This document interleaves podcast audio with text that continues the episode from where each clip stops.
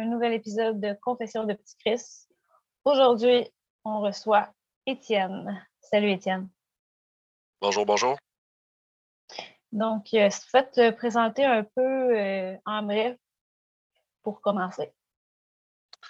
Euh, ben, en premier lieu, je tiens à dire qu'Étienne, c'est pas mon vrai nom.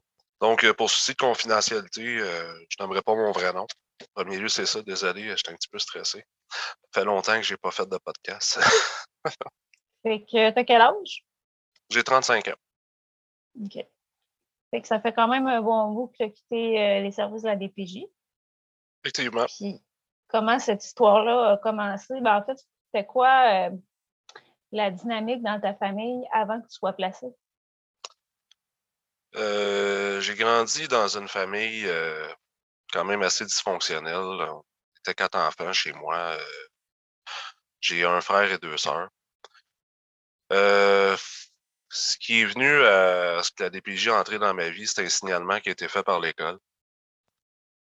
mes parents étaient des personnes pas très, très ordonnées. Euh, mon père était un alcoolique toxicomane, euh, violent.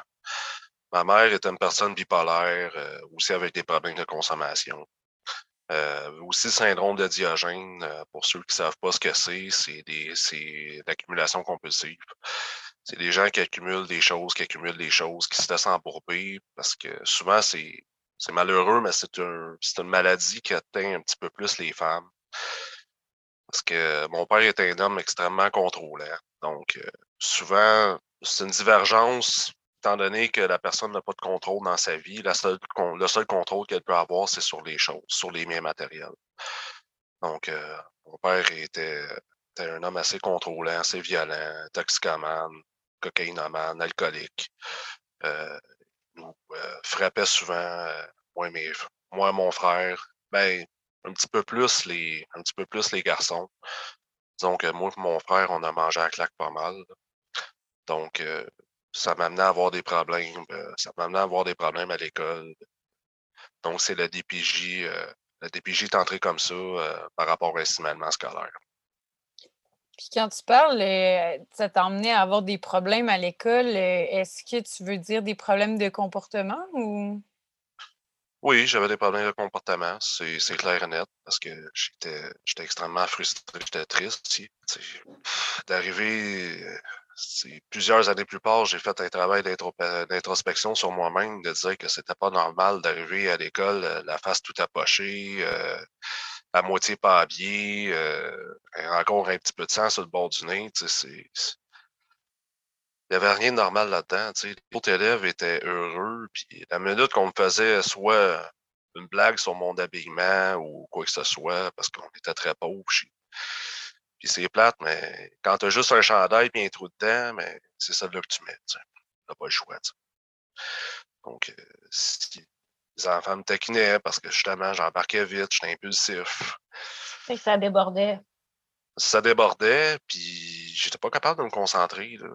J'avais beaucoup, euh, j'avais beaucoup de difficultés au niveau euh, d'apprentissage scolaire, les cours magistraux, parce que moi, j'étais constamment dans ma bulle, j'étais constamment dans ma tête. Euh, suivre un cours au tableau, pour moi, c'était difficile. Mais par contre, il y a des très, très bonnes enseignantes qui étaient là et qui ont pris un petit peu plus de temps avec. C'est pas parce que c'était pas par un, par un manque d'intelligence, par un manque de compréhension. C'était surtout l'environnement familial qui faisait que c'était pas propice à l'apprentissage, ça. C'est bon. Fait que là, tu as été euh, signalé à la DPJ par euh, un enseignant de l'école, j'imagine? La directrice. La directrice, OK. Puis à partir de là, qu'est-ce qui s'est passé? Ben, à partir de là, euh, c'est drôle à dire, je me suis sauvé. Parce que moi, le, quand j'étais petit, la seule option que j'avais, pour pas me faire battre, pour pas me faire agresser par mon père ou par ma mère aussi. Je tiens à dire qu'elle aussi me battait. C'était la fuite. Donc, euh, moi, je me sauvais par un châssis, je me sauvais par la porte dans l'arrière. Euh, puis rendu dehors en plein milieu de la rue, ben là, il peut me tapocher. Que je me suis sauvé, puis sont mis après moi, ils ont appelé la police. Puis c'est la police, puis le prof d'éducation physique, qui était quand même un grand athlète, là, et qui était capable, qui était capable de, de me suivre, finalement. Donc, euh, c'est eux qui m'ont en bon français, qui m'ont ramassé. Puis tu avais quel âge quand que c'est arrivé, cet épisode-là? J'avais 8 ans. OK. Puis dans le fond, toi, à l'école, si je comprends bien, ils, t'ont, ils ont signalé que c'était davantage à cause de tes problèmes de comportement. Est-ce qu'il y a eu des gens qui se sont intéressés? Est-ce que tu vivais à la maison? Est-ce qu'il y a eu des gens qui étaient là pour t'écouter euh, à l'école? Euh, je parlais pas beaucoup. Euh, j'avais pas. Euh, disons que j'avais beaucoup, beaucoup de difficultés à faire confiance. Donc, euh, moi, ma seule forme de sécurité, c'était le silence. Comment je pourrais dire?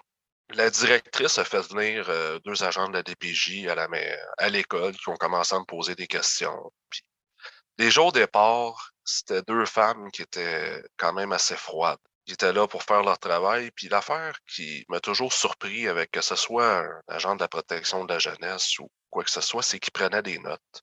Ils t'écoutaient pas vraiment parler, ils prenaient des notes. Ils montaient un dossier, ils prenaient des notes. Puis ça, ça a été extrêmement flagrant pour moi. Dans le fond, n'es pas là pour m'écouter, tu es, là pour monter un dossier. Qu'est-ce que tu vas faire avec ça? Ça va se ramasser où? Ça va se ramasser dans les mains à qui? Donc, ce qu'ils m'ont dit très clairement, là, j'ai raconté un petit peu mon pedigree, puis euh, bizarrement, il n'avait pas l'air vraiment à me croire. Comme si c'était moi le problème. J'ai eu l'impression beaucoup euh, de me faire traiter comme un criminel. Même encore aujourd'hui, à l'âge de 35 ans, c'est. Tu sais, la criminalité, quand tu as 8 ans, je pense qu'on peut repasser. Ils ont pris des notes, puis après ça, ils ont embarqué tout de suite. J'imagine qu'ils t'ont retiré de ta famille pour te placer dans un nouveau milieu. Exactement. OK. Ça a été quoi ton premier milieu? Ça a été une famille d'accueil qui était pas très très loin de chez moi dans les Laurentides comme première expérience de placement, ça n'a pas été mauvais. C'était une famille qui était aimante, une famille bien structurée. Euh, la mère était comptable agréée, si je me rappelle bien, et le monsieur, euh, qui était euh, anglophone, parlait très très bien français, par exemple, était ingénieur mécanique, si je me rappelle. Il y avait un, il y avait deux enfants, un garçon et une fille de relativement mon âge, qui m'ont bien accueilli non, ça n'a pas été une mauvaise expérience. C'est drôle à dire, euh, après une journée ou deux, je me sentais bien dans cette famille-là. Parce que je me sentais, je me sentais pas comme un enfant qui était, il y avait la famille et il y avait moi. C'est vraiment, c'était une famille. Je mangeais la même chose qu'eux à midi, euh, je on faisait les mêmes activités, j'avais droit aux mêmes privilèges. Puis au début, euh, moi, j'ai toujours été un enfant qui était attiré par le sport, un petit peu moins par les jeux vidéo, même s'il y en avait, mais je voyais qu'il y avait beaucoup de machines d'activité physique, tapis roulants, euh, des Smith, euh, des Smith racks, je sais pas si, vous connaissez pas ce que c'est. C'est des racks pour faire de l'entraînement physique. Puis euh, ce qu'il me disait, c'est tu as le droit de l'utiliser. Tu veux-tu que je te montre comment? on s'entraînait toute la famille ensemble. On faisait beaucoup de jeux à l'extérieur, tout le monde ensemble. Ça, ça a été vraiment une belle expérience même si je ne suis pas resté dans cette famille-là longtemps. Puis pourquoi tu n'as pas resté là longtemps? Sais-tu euh, ce que je comprends, parce que, écoutez, j'ai pas la réponse exacte parce qu'on ne m'a jamais, jamais vraiment dit la vérité à ce niveau-là. Mais ce que j'aurais raconté à la DPJ, c'était, euh, selon, selon eux, c'était pas vrai. J'étais un menteur. Donc, ce qu'ils ont fait, c'est qu'ils m'ont, étant donné qu'il n'y a pas eu, euh, c'était, euh, on était en mesure volontaire. Donc, euh, la DPJ a accepté, je pense, c'est trois semaines ou un mois après, ça a été quand même assez rapide, que je retourne dans ma famille. À partir de là, ben là, la merde recommence. Mais tu sais, tantôt, tu parlais du syndrome de Diogène que ta mère avait. La DPJ, ils ont-tu été voir qu'est-ce que ça l'air chez vous? Ils n'ont pas remarqué? Je pense qu'ils n'ont pas fait d'inspection. Ils n'ont pas fait d'inspection, ils n'ont pas essayé de parler à mon père, ils n'ont pas essayé de parler à ma grand-mère, ils n'ont pas essayé de parler aux membres de la famille, euh, ils n'ont pas, pas investigué vraiment. L'investigation puis le travail a commencé, euh, peut-être, je dirais, environ euh, un an plus tard. Fait que là, ils t'ont pas cru, puis là, ils t'ont placé, ils t'ont retourné chez ta famille, ça a repogné le bordel. Ah, le bordel a repogné. Mais le bordel n'a jamais arrêté, finalement. OK. Puis là, t'es es retourné dans ta famille pendant combien de temps? Je te dirais environ euh, l'espace d'un été. Euh, ben, vous allez comprendre un petit peu pourquoi par après. Euh, mon père était, un grand routier, il était un camionneur. Donc, lui partait toute la semaine et c'est ma mère qui s'occupait de. Quand l'été arrivait, ma mère n'était pas vraiment présente. Elle pouvait passer euh, trois quatre jours euh, à dormir euh, parce qu'elle souffrait de dépression majeure. Je lui en veux pas. Je lui en veux pas. D'être malade. La dépression peut toucher n'importe qui à n'importe quel moment. C'est un trouble neurologique. C'est pas pas de la mauvaise volonté. Mais quand venait le temps où l'école recommençait, là, elle plaçait tout le monde. Là, elle appelait le DPJ et mes frères et mes sœurs ont été envoyés dans une famille d'accueil X et moi à ma place en San jeunesse, par mesure volontaire. OK. Fait que là, à partir de là, tu avais quel âge quand tu es rentré en San jeunesse? Euh, la première fois, j'avais 9 ans et demi. OK. Donc, euh, grosso modo, ce qui est arrivé, c'est qu'elle m'accusait de on m'avait accusé d'être un enfant très turbulent à l'école, ce qui n'était pas nécessairement faux, dû à mon contexte familial. Elle m'avait accusé de l'avoir battu avec un bâton, ce qui est totalement faux. J'ai jamais touché ma mère. Euh, elle m'avait accusé de la vente de drogue. Écoute, j'ai de la drogue, je savais même pas ce que c'était à cet âge-là. Écoutez, ça a été. Je suis rentré quand je suis arrivé en San Angeles, j'ai été traité comme un criminel. OK. Puis, euh, tu dois avoir connu les fameuses euh, places d'isolement comme beaucoup d'entre nous? Malheureusement, oui. Parce que quand je rentrais en San jeunesse, je me conformais aux directives, je me conformais aux règles, mais j'ai jamais, jamais accepté d'être placé. Ça, même encore aujourd'hui, pratiquement 20 ans plus tard, je ne l'accepte pas plus. Ben, en fait, c'est une forme de trahison un peu que ta mère elle a fait. C'est comme euh, pour elle se débarrasser parce qu'elle n'était pas capable de, de, suivre le beat, mettons. Ah, vous avez fait ça dans le dos un peu, là? Un peu beaucoup? Ben oui, malheureusement, c'est ce que ça a été. Une trahison. On peut appeler ça comme ça, mais je pense que c'est beaucoup plus par acte de vengeance. Qu'est-ce que tu veux dire par acte de vengeance? Parce que c'était toujours, euh, ça c'est venu un peu plus tard, mais c'était toujours sur le fait de si tu m'écoutes pas, si tu fais pas ce que je te dis, si tu si n'adhères pas à ma morale de vie, si tu n'adhères pas à ma méthode de pensée, euh, je vais le prendre le téléphone. Là. Puis j'ai droit de vie sur toi. J'ai le droit de faire qu'est-ce que je veux.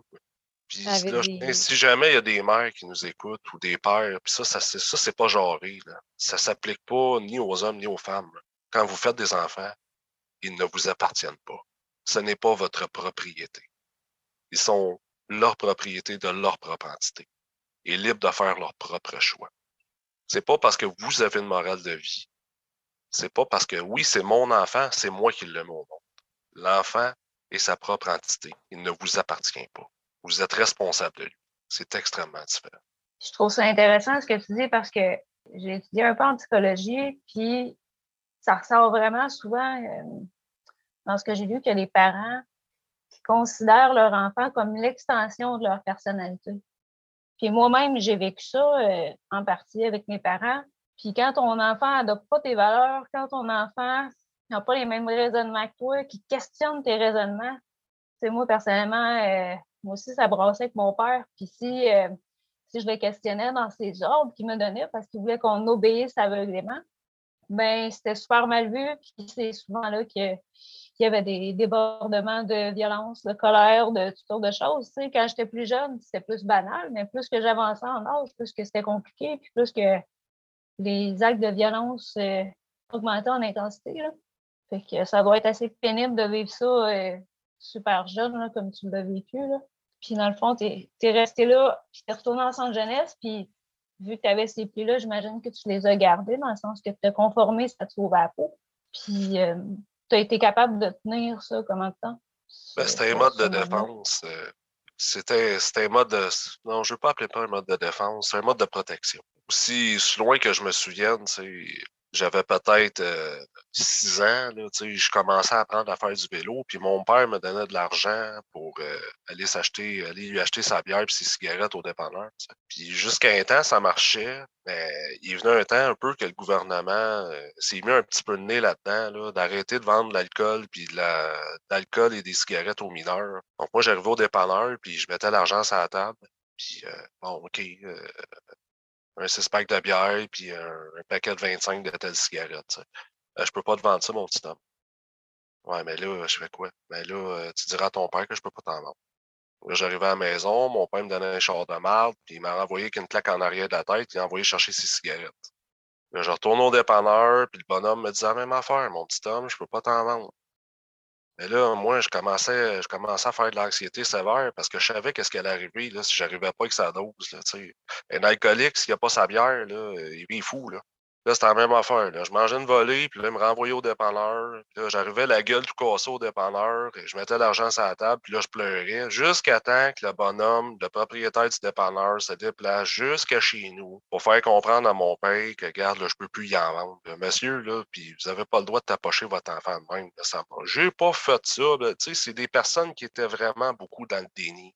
Puis là, je parle de mon père, mais ma mère était pas bien bien mieux. Là. Euh, pour peu importe la raison, euh, on n'était pas d'accord sur un point ou j'avais pas fait une tâche comme elle, elle voulait que ça se fasse.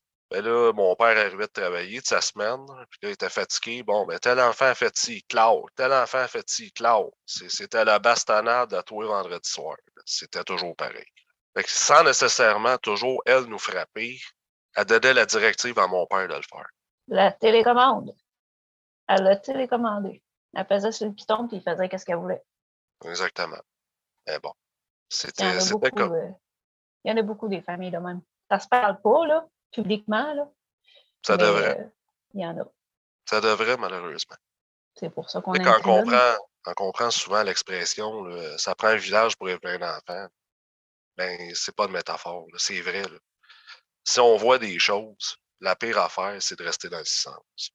Ça peut être banal, c'est sûr qu'on ne peut pas avoir toutes les mêmes idéologies de vie, on ne peut pas avoir toutes les mêmes morales de vie. Mais si on voit quelque chose de grave, d'inacceptable, c'est notre travail en tant que société de dénoncer. Puis de soutenir aussi, d'offrir du répit ou de l'aide, puis d'aller aussi s'intéresser à, qu'est-ce qu'on peut faire pour soulager aussi, puis pour aider. Je pense que c'est une responsabilité qui est collective aussi, qui ne doit pas juste reposer aux mains de la DPJ non plus, tu sais. Mais tu sais, quelque part, je trouve ça choquant quand tu parles de quand tu été au dépanneur, tu sais, le gars, au lieu d'appeler, je sais pas, la police ou quelque chose, tu sais, pour que la DPJ intervienne plus, ben lui, il te retourne chez ta famille, puis il parle à ton père, tu sais, ça, comme, comme tel, c'est une bonne chose. Mais tu sais, c'est des gestes plus concrets, comme justement de la dénonciation à la police que ça aurait pris. Là, là en plus, il y aurait eu un témoin externe qui aurait pu justement démontrer qu'il y a quoi de pas correct qui se passe là. là. Tu sais, Maggie, je veux pas te contredire en disant ça, mais il faut quand même prendre le contexte autre temps, autre mœurs. C'était différent à l'époque. Mais oui, les gens se mêlaient un peu plus de leurs affaires. Puis, tu sais, l'expression « mets tous tes oignons », là, ça vient un peu de là. on avait aussi des... Bon, les principes religieux étaient encore un petit peu plus appliqués. Là. Dans le cas de la religion chrétienne, ce qui vient un petit peu de là, on peut juste prendre l'expression « tes parents, tu honoreras, peu importe ». Donc, euh, autre temps, autre mœurs. Mais c'est quand même bien ce qu'il a fait. Oui, c'est ça.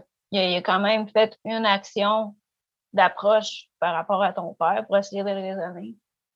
Oh, ça n'a pas marché. C'est ça. fait qu'après ça, euh, justement, retournes ici en centre jeunesse. Comment ça a été justement ton arrivée, puis euh, ton acclimatation, ton adaptation au milieu? Ça a été une adaptation quand même euh, relativement, même si j'étais pas d'accord, même si j'étais révolté, là, je savais que j'avais rien pour me défendre. Donc, je me suis conformé. Ça allait quand même bien.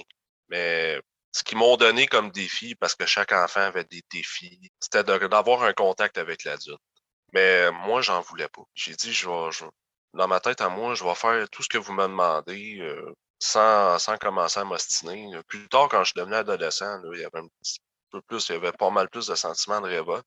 Mais on dirait que ma plus belle arme, mon plus beau moyen de défense, c'était le silence.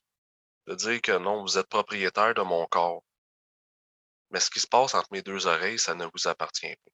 Euh, dans le centre jeunesse, sont très, très forts sur la documentation. C'est-à-dire, prends une feuille de papier, je vais te poser des questions, tu vas répondre. Je vais te poser des questions, tu vas répondre. Mais moi, je refusais de répondre. Parce que je jugeais que répondre à leurs questions, leur donner raison, me trouver moi-même des défauts, me trouver des problèmes, ça serait à justifier leurs actes. S'ils décident de me retirer du milieu scolaire, il fallait que je fasse une réflexion de pourquoi j'étais retiré. Donc, la culpabilité me revenait à moi. Donc, moi, j'ai toujours, en centre jeunesse, j'ai toujours refusé de documenter. J'ai toujours refusé de signer quoi que ce soit Et ça, ça faisait royalement pas leur affaire. Fait que ça se passait bien au début jusqu'à temps qu'ils essayent de te faire faire des exercices écrits. Puis, euh, qu'est-ce qui s'est passé justement quand ils ont vu que ça, ça fonctionnait pas avec toi? Il s'est pas passé grand-chose. Ils ont laissé aller. Euh, j'ai eu des conséquences, j'ai eu des retraits, j'ai mais je me disais que ce soit dans ma chambre, la porte barrée, ou que ce soit sur l'unité, la porte barrée, une prison, ça reste une prison. Pour moi, c'était pas c'était pas important pour regarder la télévision, c'était pas important d'avoir des contacts avec les autres enfants. Puis de toute façon, j'avais déjà des amis en dehors, j'avais une vie. J'ai jamais accepté que ça soit ça, ma vie. Ma vie allait toujours commencer le jour où j'allais mettre le pied en dehors de San Jeunesse. Le centre jeunesse, c'était pas ma vie, c'était une partie de ma vie. Puis là, tu disais tantôt, tu sais, toi, tu été placé là sur des mesures volontaires, mais considérant ton âge, on s'entend que toi, tu n'étais pas volontaire à ça.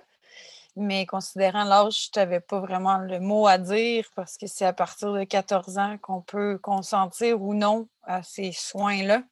Mmh Et donc, euh, comme tu étais volontaire parce que c'est ta mère qui a fait la demande de placement, mais toi, euh, est-ce qu'il y a des gens dans ce milieu-là qui. Parce que moi, j'ai l'impression qu'il y a beaucoup la notion de confiance, tu sais, d'établir un lien de confiance avec toi, que j'ai l'impression qu'il a été très difficile parce que ben, tu te sentais jugé aussi, tu sais, avais l'impression que c'était toi le problème, euh, puis que c'était toi qui, qui devais faire de l'introspection et tout alors que le problème se retrouvait dans la dynamique familiale, dans la violence conjugale, aussi les conflits qui se passaient et dont tu étais témoin, qui, d'une très grande euh, violence psychologique et la violence physique que tu as vécue. Donc, qu'est-ce que tu penses qui aurait pu comme t'aider euh, à tisser ce lien de confiance-là ou d'établir une relation avec une personne, un adulte qui aurait pu t'aider? Parce que tantôt, tu parlais aussi du sport. Est-ce qu'il y a eu, tu sais, je sais pas, un entraîneur sportif dans ton parcours qui a pu t'aider ou? Ce que je pense qu'on pourrait faire en grande partie, euh, ce que je vais parler de ma, mon histoire personnelle. Moi, durant l'âge où j'ai été placé quand j'étais petit garçon, il y a une partie où j'étais un petit garçon, il y a une partie où j'étais un adolescent.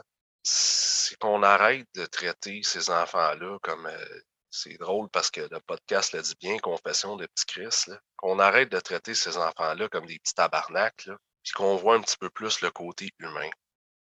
C'est-à-dire que tu es, dans une étape de vie où tu es un enfant, pas de, tu, prends, tu ne prends aucune décision, tu n'as que des, tu suis, tu suis la vibe de tes parents, tu suis la vibe de ta famille, tu suis la vibe de l'école. Donc, tu es, en apprentissage de vie. Moi, c'est comme ça que je le vois. Donc, on arrête de traiter ces enfants-là comme des petits tabarnaks, puis qu'on voit un petit peu plus le côté humain, qu'on ait une, approche un peu plus empathique.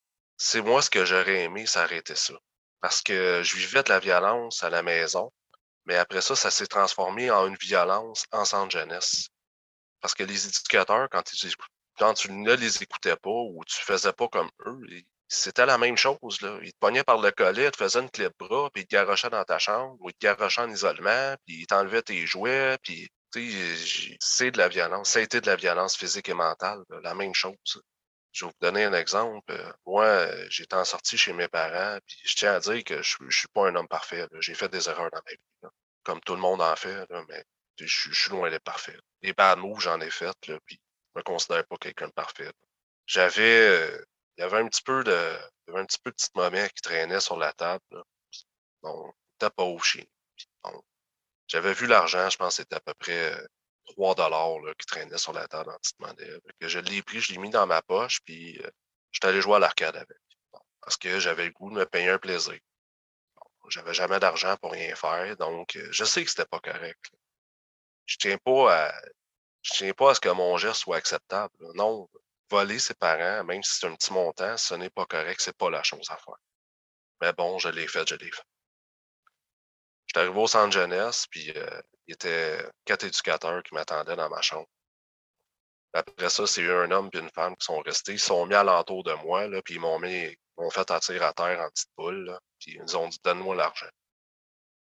J'ai été transparent, fouillé dans mes affaires. L'argent, je l'ai dépensé. Tu donnes-moi l'argent, c'est la dernière fois que je t'avertis. Ils ont commencé à fouiller mes affaires, puis là, ils m'ont dit, ben là, t'enlèves ton linge. J'ai commencé à mon linge, j'ai dit, garde, j'allais pas l'argent. Il dit, non, t'enlèves tout. Qu'est-ce que je voulais dire, tout? Tu t'enlèves tout. Là, la femme, je ne nommerai pas son nom. Elle me dit très clairement, si tu n'enlèves pas tous tes vêtements et tu ne te fous pas à poil immédiatement, j'ai l'autorisation écrite de tes parents de prendre tous les moyens nécessaires pour le faire. Donc, j'ai été obligé de me mettre complètement nu devant deux éducateurs. Et je dis complètement nu, c'est complètement nu. J'avais beau leur dire, regarde, euh, je me suis pas rentré quatre piastres dans l'anus, là. Regarde, allez voir, et pour moi, ça, c'était en tout cas, je pourrais raconter des histoires comme ça jusqu'à demain matin, là, mais c'est pas un cas isolé. Mais c'est sûr qu'à base, tu, tu me semblais comme quelqu'un de plutôt introverti. Fait que c'est sûr qu'il n'y avait pas la bonne approche pour essayer de tisser un lien avec toi qui était durable. sais. Fait que c'est sûr que d'avoir fait ça, puis de t'avoir comme humilié là-dedans, ben, c'est sûr que. C'est ce que c'était ça a renforcé les défenses psychologiques que tu avais contre eux autres, l'opposition. Puis, tu sais, il y a une autre chose que je voulais amener, c'est qu'on est dans une société d'extrovertis. Puis j'ai l'impression que d'être introverti, nous, les introvertis, on est capable de comprendre quelqu'un qui est extroverti. Mais l'inverse, c'est-à-dire que quelqu'un d'extroverti qui est capable de comprendre le raisonnement la façon de fonctionner d'un introverti, c'est pratiquement impossible. Fait que mettons que tu es un, autant dans ta famille qu'au centre jeunesse, mettons que tu es quelqu'un qui est plus renfermé, qui est plus pudique, qui est plus, qui est plus solitaire, ben ça va mal passer. Puis c'est socialement, j'ai l'impression que c'est socialement répandu, cette attitude-là contre les introvertis. Est-ce que tu as senti ça dans les centres jeunesse? Mmh, je pense que c'est une bonne façon de vulgariser la chose. Parce que quand tu décides de ne pas faire partie du groupe, quand tu décides de ne pas faire partie de l'unité, quand tu décides de ne pas vouloir euh, jouer au sport d'équipe ou euh, de ne pas vouloir participer à la vie de groupe, ben tu deviens un problème. Tu deviens un problème quand tu refuses de travailler dans leurs ateliers. Comme euh, moi, j'ai été, j'ai fait deux centres jeunesse, j'ai fait le centre jeunesse du Berdo et j'ai fait le centre jeunesse des Quatre Vents, qui était à Saint-Donat dans le temps je vais prendre celui de Berdo parce que ça a été le pire. Quand tu refusais de travailler aux ateliers de bois, qui étaient au profit des centres jeunesse, là, les conséquences étaient graves. Quand tu refusais de participer à la vie de groupe, les conséquences étaient graves. Parce que tu n'as pas le choix, tu fais partie de ce groupe-là. Mais non, c'est justement, c'est que c'est pas un choix. C'est quelque chose qui m'a été imposé. Si je décide de faire des activités, des sports, si je décide d'avoir des choses, ce qu'il me disait, c'est que, ouais, mais tu sais, tu peux pas faire tout ce que tu veux dans la vie. Tu sais, dans la vie, on fait pas toujours ce qu'on veut. Oui, je suis 100% d'accord. On fait pas toujours ce qu'on veut nécessairement dans notre emploi. On fait pas toujours ce qu'on veut dans la vie en général. Mais quand on parle de divertissement, quand on parle de loisirs, c'est un choix personnel ou non d'en faire. Encore là, le travail, c'est pas un travail que j'ai choisi. C'est des travaux forcés parce que vous me l'obligez. C'est une obligation. Et moi, je ne tire aucun profit de ça. Tu mentionnais aussi avoir été au Cadvan. Moi, j'ai été aussi au Cadvan. Puis, euh, comment ça s'est passé au, au Cadvan? Ça a été ton deuxième centre jeunesse que tu as fait? Oui, le deuxième. OK. Euh, ça, a été, euh, ça a été plus relax. Je pense que c'est des personnes. c'est des personnes qui étaient un petit peu plus, un petit peu plus empathiques, une approche un petit peu plus humaine. On était dans un meilleur milieu de vie aussi.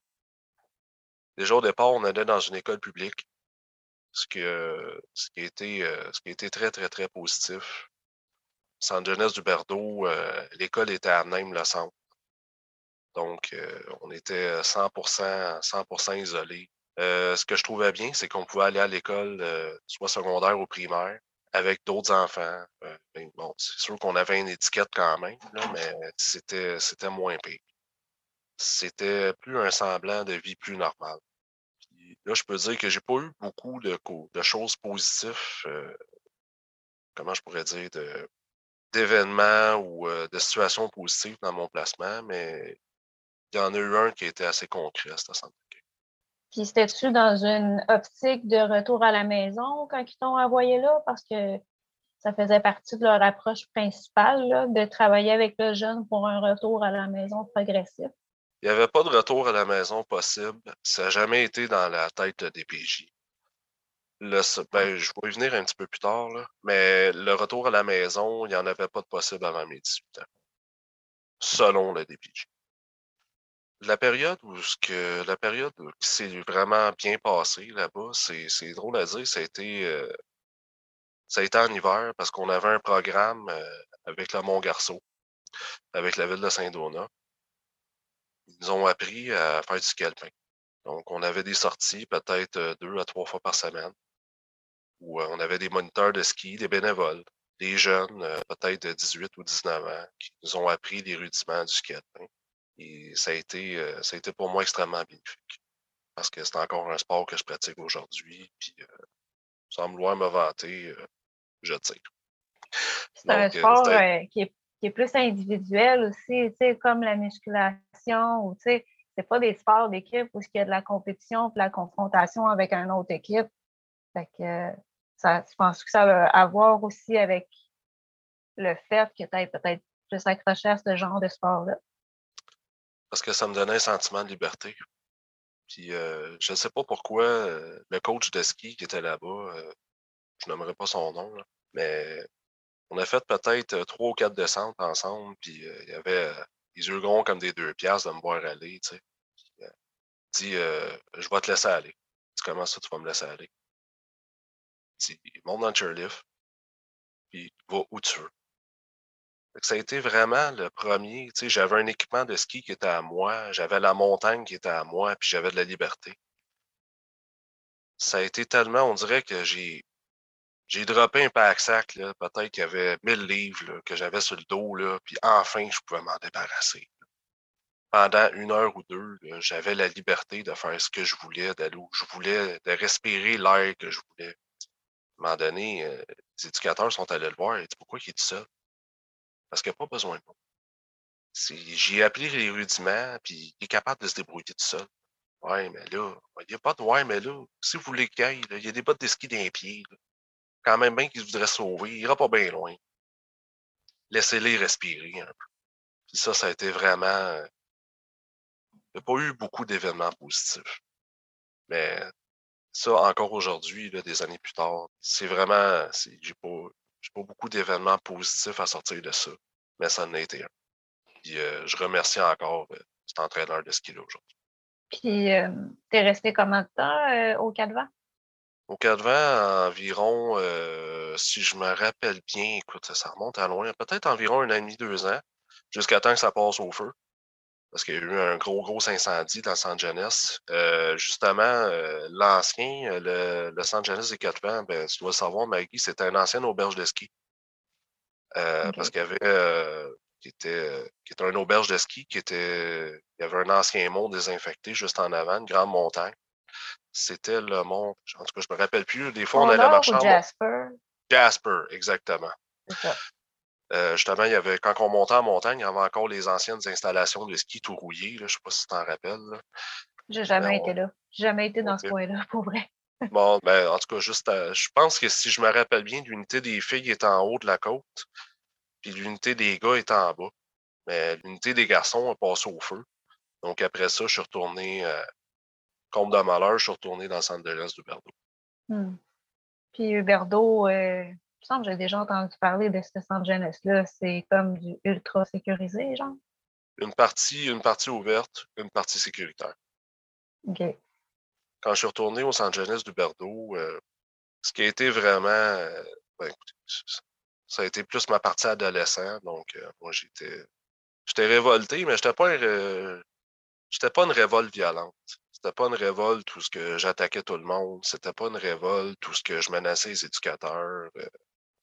Parce que ça, ça leur aurait, ça, ça aurait donné du gaz à DPJ pour pouvoir encore plus renforcer les, euh, les motifs de placement. Donc, euh, moi, j'étais beaucoup dans le silence, puis dans la non-verbalisation, le refus. Je veux dire du refus d'obtempérer, mais du refus d'obtempérer légitime. Donc, refus de parler, refus de discuter, euh, refus d'écrire. Euh. Pendant un temps, j'allais même plus à l'école. Je refusais carrément d'aller à l'école. J'ai dit, j'irai à l'école quand j'aurai le droit d'aller à l'école comme tout le monde. Euh, tu vas à l'école comme tout le monde? Non, je vais à l'école dans un centre jeunesse. Et moi, désolé, crée mon nom sur le tableau, là. Puis il y a un enseignante qui me répond Écoute, ben grand, je ne suis pas payé pour donner des explications. Tu t'assis, tu fermes ta gueule, puis tu passes à la page suivante. Moi, dans mon livre à moi, j'appelle pas ça un enseignant. Le rôle d'un enseignement, c'est de transmettre le savoir. Puis quand tu refuses de faire ça, ben, tu justifies pas ton salaire. Donc pendant un temps, j'allais même plus à l'école, donc je sortais plus les fins de semaine. Parce que je refusais de travailler, je refusais d'aller à l'école, je refusais de faire les tâches, donc il me privait de sortie. Mais c'est à partir de là, mon père s'est séparé avec ma mère. Ma mère s'est mise sur l'aide sociale parce qu'elle faisait jamais vraiment travaillé de sa vie. Et mon père s'est retrouvé avec le fardeau familial. La seule affaire, la seule raison pourquoi je suis sorti de Centre Jeunesse, c'est à cause des contributions parentales. Parce que mon père, étant donné que mes frères, mes sœurs étaient placés, moi j'étais placé, mon père euh, devait payer des contributions parentales à DPJ et ça coûtait euh, plus de 2000 dollars par mois. Donc, euh, mon père a engagé des avocats pour me faire sortir de San Jeunesse seulement pour des, seulement pour une question monétaire. Ce qui est rendu là, tu n'étais plus sous mesure volontaire étant donné la durée de ton placement ou parce que ça l'a, ça l'a changé? Euh, c'était encore sur mesure volontaire, mais la DPJ n'était pas d'accord à ce que je sorte. Parce que mon père avait fait la demande. Mais la DPJ n'a pas voulu pour raison X. Il y a des raisons que je vous ai énumérées plus tôt. L'enfant a des problèmes l'enfant a des problèmes, on ne peut pas le laisser sortir. Il faut le réadapter, l'enfant. Il faut le réadapter. Le réadapter pendant des années de temps. Le réadapter, euh, au centre de réadaptation, ça porte bien mal son nom quand on dit qu'environ un enfant sur 20 vient à bout d'avoir une carrière, un diplôme universitaire ou est capable de vivre par ses propres moyens en sortant de centre jeunesse. Je ne vois pas où la réadaptation là-dedans on a un gros système qui a complètement échoué, qui, apporte absolument ou pratiquement rien de positif. Moi, je peux pas, je peux pas croire encore aujourd'hui, écoute, autre temps, autre mœurs, mais dans le temps, je peux pas croire que c'est un système qui travaillait au profit des enfants. C'est impossible, je peux pas penser ça. J'ai l'impression quasiment que ta, ta manière d'être exprimée quand tu étais en centre jeunesse, surtout avec Verdo, c'est que c'est comme si même si tu étais un enfant, tu sentais que le système était tout croche, puis c'était comme ta manière d'essayer de le dire, en quelque part. C'était non-verbal, c'était une protestation non-verbale, mais en quelque part, euh, c'est ça que ça voulait dire. Ben, je l'ai dit au effort de manière verbale que le système était tout croche, que c'était un système corrompu, que c'était un système qui apportait pas grand-chose de bon, parce que jours au départ, pour moi, un centre jeunesse, c'est une prison. Qu'on arrête de se compter des menteries. J'ai parlé à plusieurs éducateurs. Ouais, mais c'est la seule façon de. Non, regarde, là. Arrêtez de dire de la merde, là. C'est des portes barrées, c'est des portes magnétiques, c'est des barreaux, c'est du barbelé, c'est des clôtures, c'est une prison. C'est ce que c'est. Qu'on arrête. Euh, si, si, un jeune décide de traverser la porte, là, ben là, vous allez partir 26 après pour le ramener. Là, Moi, j'appelle plus ça, euh, j'appelle plus ça un centre de réadaptation, j'appelle plus ça un centre d'aide aux victimes. C'est une prison. Là. C'est un prisonnier essaie de sauver, là, ben, Désolé, c'est la même, c'est absolument la même dynamique. C'est la même dynamique qui s'applique. Qu'on arrête une fois pour toutes de dire que ces milieux-là sont des milieux de vie. Ce n'est pas des milieux de vie, ce sont des prisons. Je vais prendre une phrase que pas beaucoup de gens, même les journalistes, ont pris le temps de nommer, ont pris le temps d'évoquer quand les voleurs d'enfance de Paul Arcand sont sortis au cinéma. Ce que Paul Arcand a dit au départ dans son documentaire, c'était extrêmement pertinent. Oublions les jeunes contrevenants. Un jeune contrevenant est un, est un jeune qui a commis un crime. Ou un crime par violence, vente de drogue, euh, vol. Ça devient, ça, ça ça, devient dans le milieu criminel. C'est normal qu'il y ait une punition. C'est normal que la justice s'applique. Mais quand un enfant est victime de violence conjugale, de malnutrition, de mauvais encadrement familial, d'abandon, c'est, on moi, j'appelle plus ça de la criminalité. C'est pas, c'est, pas, l'enfant n'a pas besoin de se faire mettre en prison, de se faire retirer de la société. Ce qu'on a besoin, c'est d'une aide empathique, c'est de thérapie, c'est de psychologue, c'est d'aide. Comment de jeunes qui ont passé leur enfance en centre jeunesse ne sont pas capables à la sortie simplement d'aller se faire une épicerie? Ils savent pas comment, parce qu'ils n'ont jamais fait. Tu sais, la seule différence de savoir, tu je voyais des jeunes qui sortaient de San Jeunesse, puis ils allaient à l'épicerie, ils ne pas la différence entre un produit taxable et un produit non taxable. C'est la base là, de savoir se nourrir, de savoir se loger, comment s'habiller, d'avoir une hygiène de vie. Il n'y a aucune connaissance qui est transmise là-dedans. C'est déplorable. C'est extrêmement déplorable. Mais encore là, je ne peux pas savoir ce qui se passe aujourd'hui dans les centres de jeunesse. Mais de mon temps à moi, c'est comme ça que ça se passait. On te garochait dehors avec un sac à vidange, puis tu t'arranges avec tes troubles.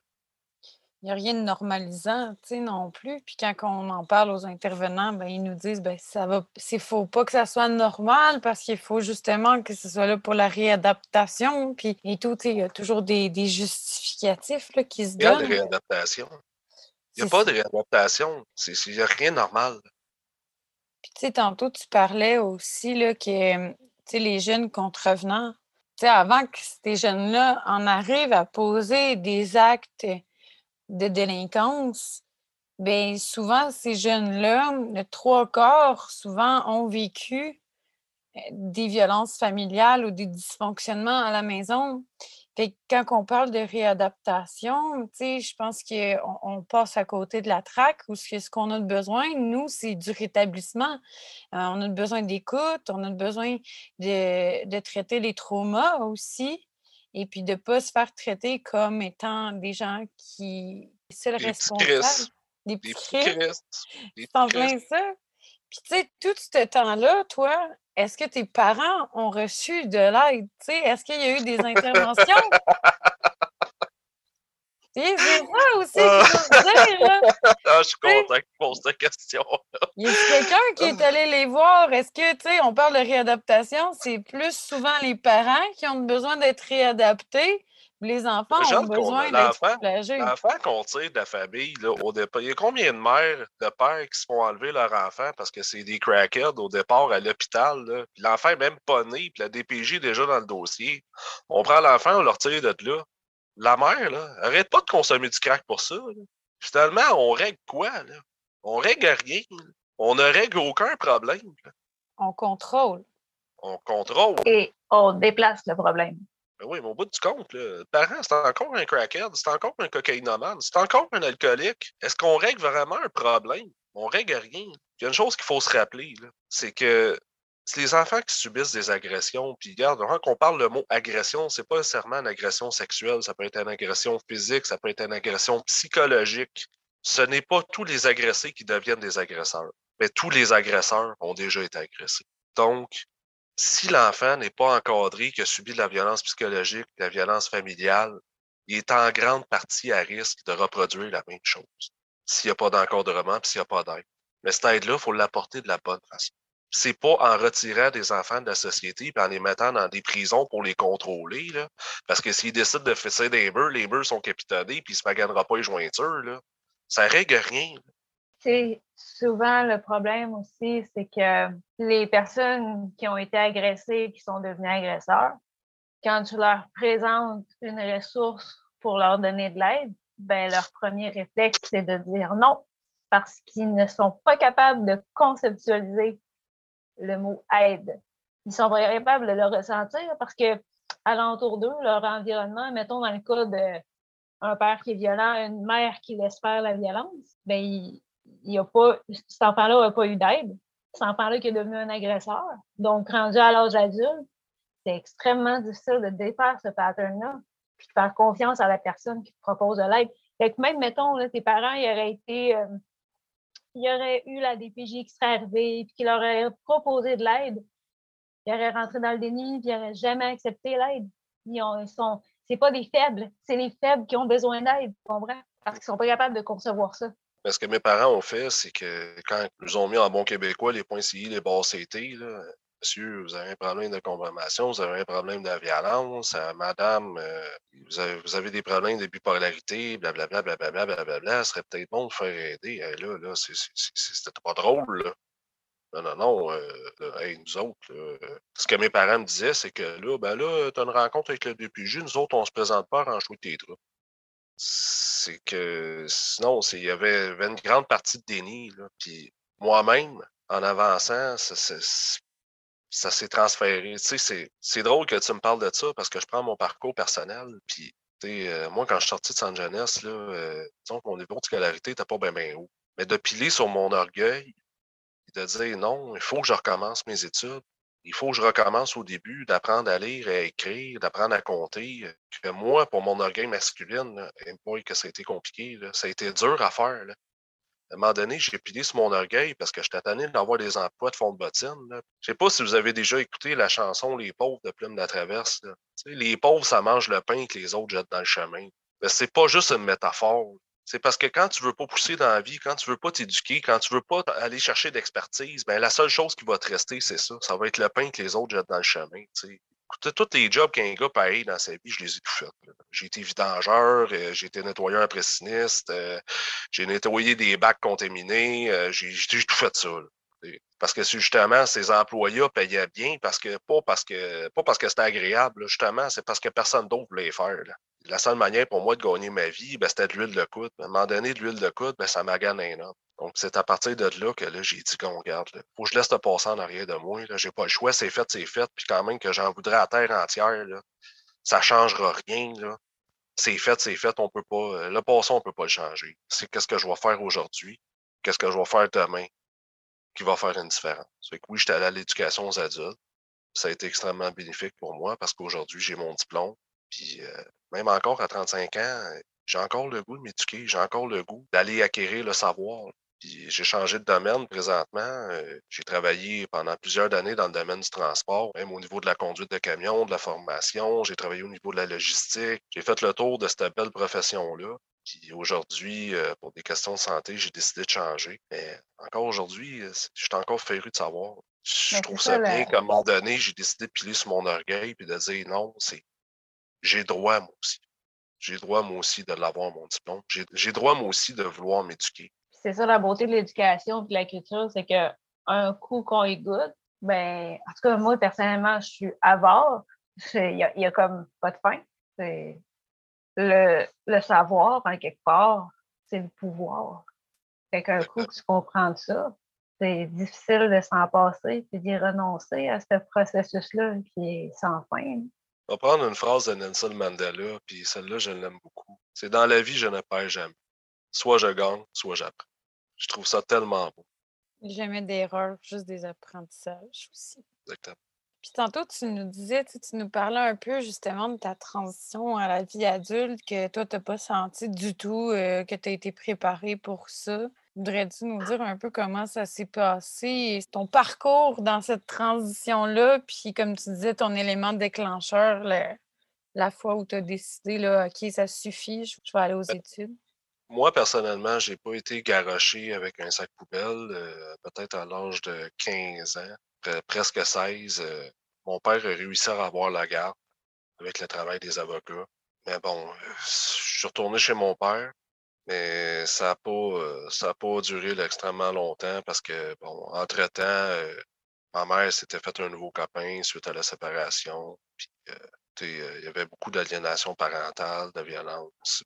Mon père s'est battu avec mon nouveau beau-père. Euh, écoute, j'ai été témoin de ça. Euh, je ne veux, pas trop pousser là-dedans parce que de toute façon, ça ne sert à rien d'en parler, mais j'ai décidé de, partir carrément de la maison.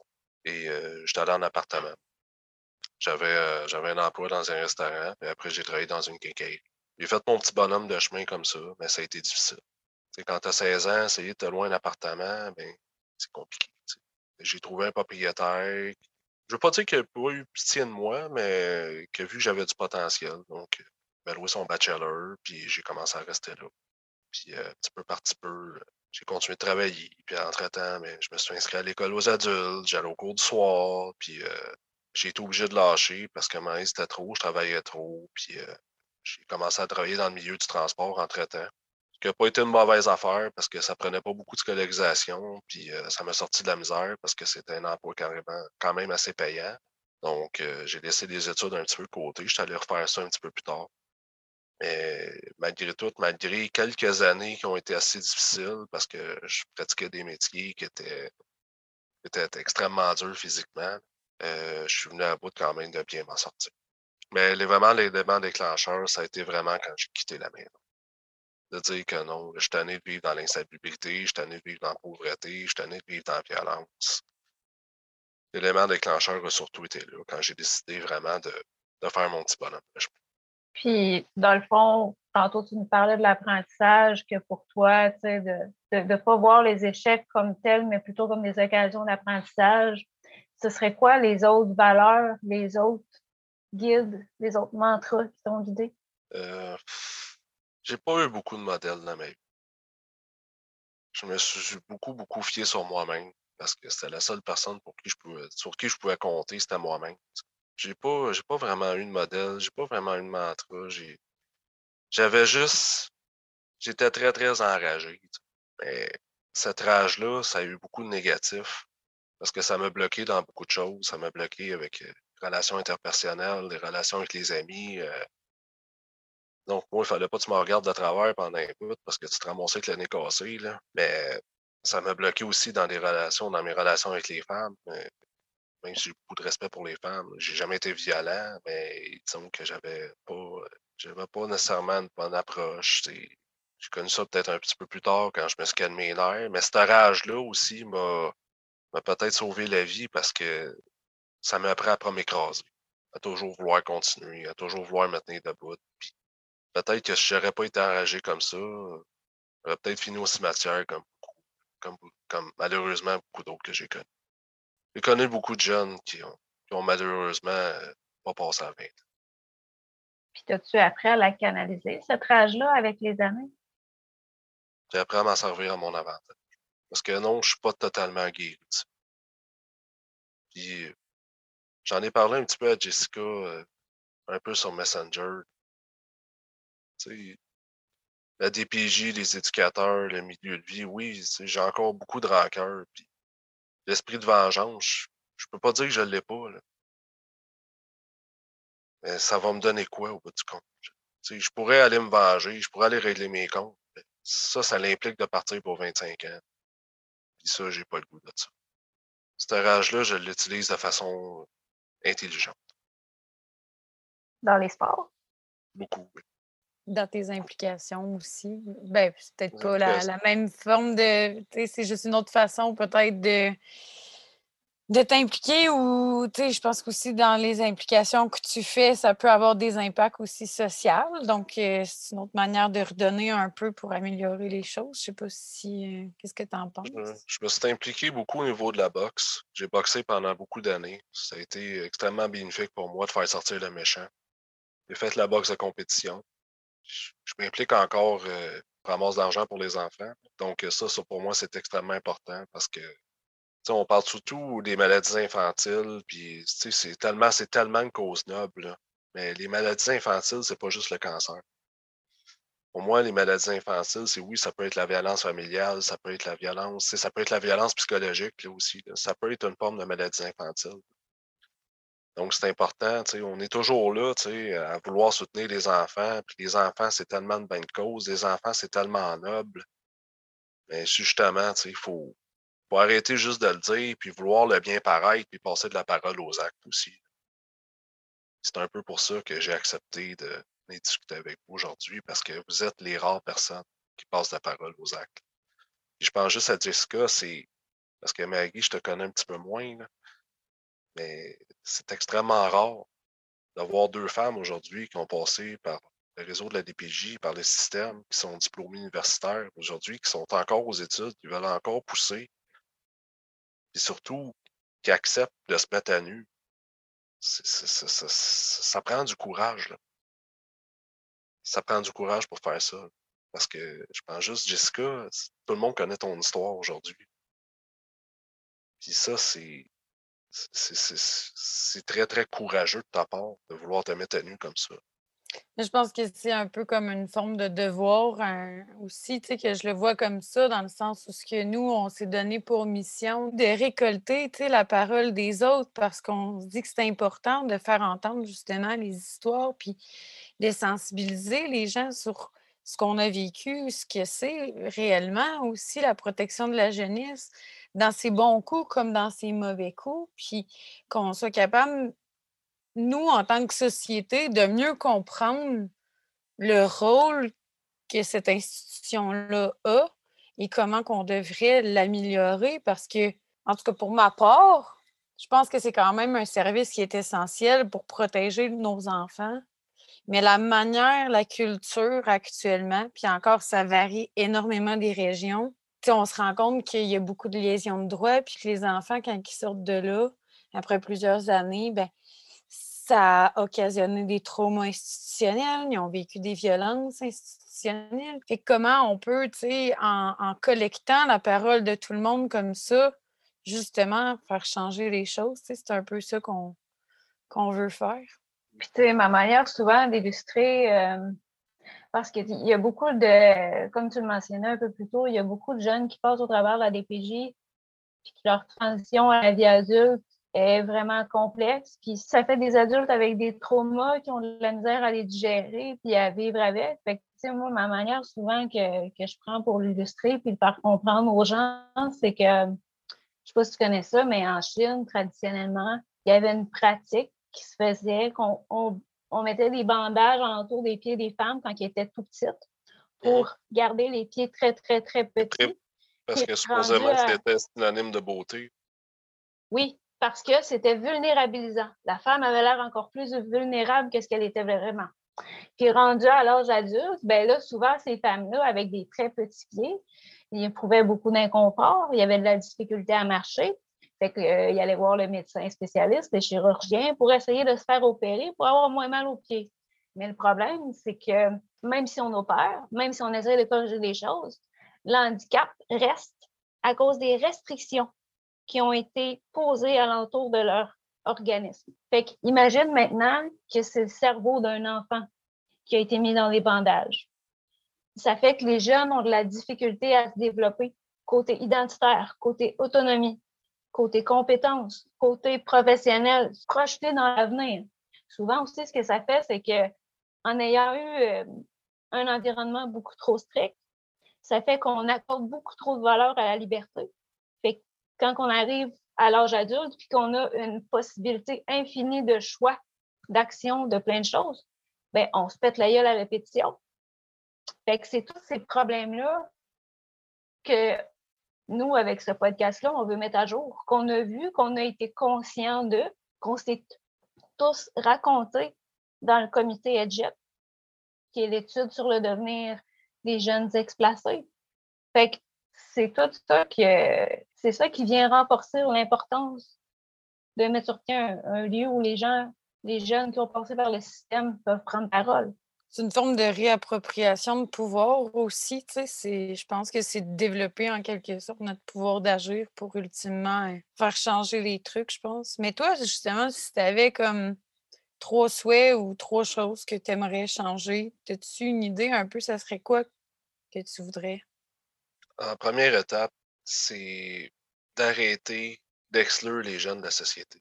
Si on veut former la société de demain, c'est pas parce qu'un jeune a eu. Quand tu viens au monde, c'est, tu, tu, choisis pas ce que tu arrives, tu choisis pas ce que tu débarques.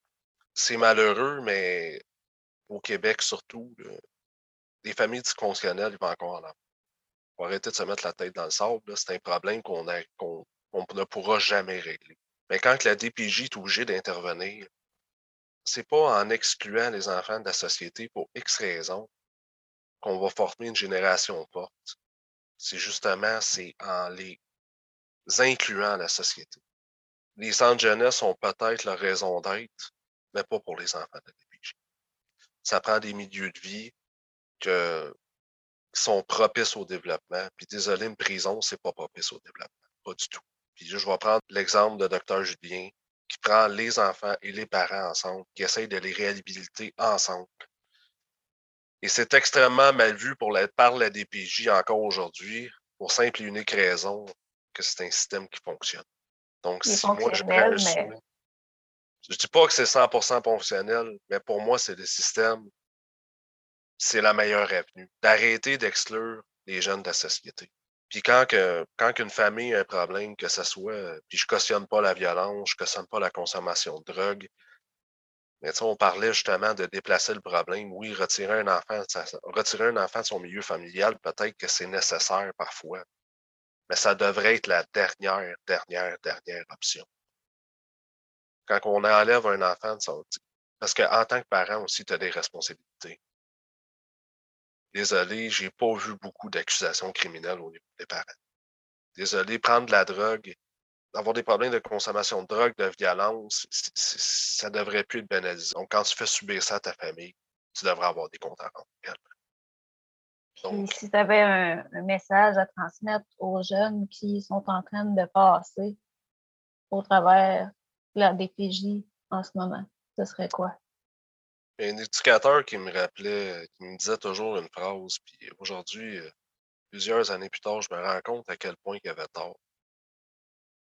C'est que la première étape d'un placement, c'est de l'accepter. Euh, c'est pas vrai. Vous n'avez pas d'affaire à accepter ça. Vous n'avez pas d'affaire à dire que ça, c'est votre vie. Que vous êtes résigné à ça.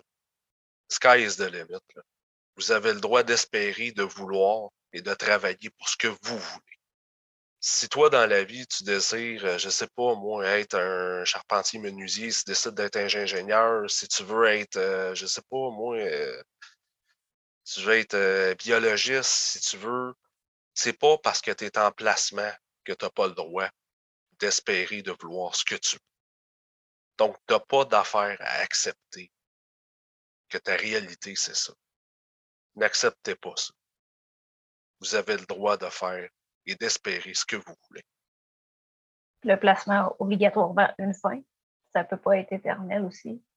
c'est peut-être de garder ça en tête aussi, que là, c'est un bout de rough. Je pense que beaucoup d'éducateurs, excuse-moi de te couper, mais justement, c'est très pertinent ce que tu viens de dire là comme phrase. Puis ça, je l'ai dit à plusieurs, ça, là. Je vais transmettre le message aux éducateurs et aux agents de la DPJ. Le placement d'un enfant, c'est temporaire les enfants s'agrandissent. Donc, pensez à deux fois à ce que vous allez faire. Parce que la main qui va vous torcher dans une couple d'années, ben c'est sa tête que vous tapez présentement. Les jeunes, là, si je regarde, les têtes enflées puis les têtes fortes d'un centre de jeunesse, là, pensez à deux fois. Pensez à deux fois. Parce que quand vous allez être vieux, malade, c'est ces jeunes-là qui vont vous torcher. Fait que pensez que des enfants s'agrandissent c'est bon de le garder en tête. Ça fait une super bonne conclusion pour notre épisode. Donc, euh, c'est vraiment intéressant de, savoir ton histoire puis de, parler de ça avec toi. Je vais souhaiter pour toi que ça continue dans le bon sens. Ça fait plaisir de. Ben, j'espère. Euh, ben, merci de m'avoir reçu. Merci de m'avoir euh, donné une tribune pour m'exprimer. C'est c'est très, très agréable. Puis je vais conclure que j'ai un dernier souhait dans ma vie, c'est d'avoir un diplôme universitaire. Puis euh, je travaille fort, fort, fort pour ça. Même si j'avance en âge, là, c'est très, très important pour moi. Puis c'est un but que je me suis fixé. Puis je ne passerai pas à côté. Mais disons que je travaille là-dessus, puis je commence très, très vite. On te le souhaite vraiment. Puis euh, il n'est jamais trop tard, comme on dit. Hein. Puis euh, nous autres aussi, on est dans la trentaine. Fait que On te le souhaite euh, sincèrement. Légèrement un petit peu plus avancé. En tout cas, on te souhaite vraiment une bonne continuité dans tout ce que tu vas entreprendre. Puis ça fut vraiment un plaisir de faire ta connaissance. Comme Maggie a dit, là, de, pouvoir t'offrir cette tribune-là. On est très heureuse que ça ait pu euh, se faire. Donc, euh, on te souhaite une belle journée. Ben, pareillement, je souhaite une belle journée à vous aussi. Merci beaucoup. Bye. Bye bye.